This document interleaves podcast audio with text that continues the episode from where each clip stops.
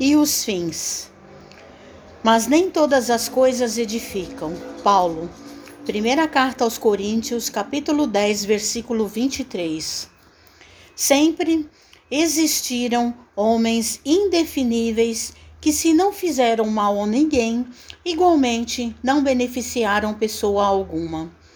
Examinadas nesse mesmo prisma, as coisas do caminho precisam interpretações sensatas para que se não percam na inutilidade.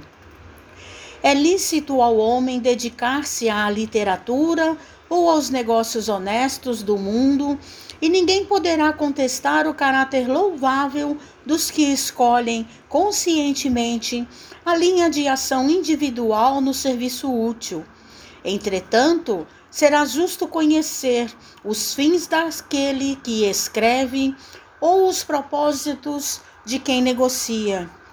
De que valerá ao primeiro a produção de longas obras, cheias de valores verbais e de arroubos teóricos, se as suas palavras permanecem vazias de pensamento construtivo para o plano eterno da alma? Em que aproveitará ao comerciante a fortuna imensa conquistada por meio de operosidade e do cálculo, quando vive estagnada nos cofres, aguardando os desvarios dos descendentes? Em ambas as situações, não se poderia dizer que tais homens cogitavam de realizações ilícitas. Todavia, Perderam tempo precioso esquecendo que as menores coisas trazem finalidade edificante. O trabalhador cônscio das responsabilidades que lhe compete não se desvia dos caminhos retos.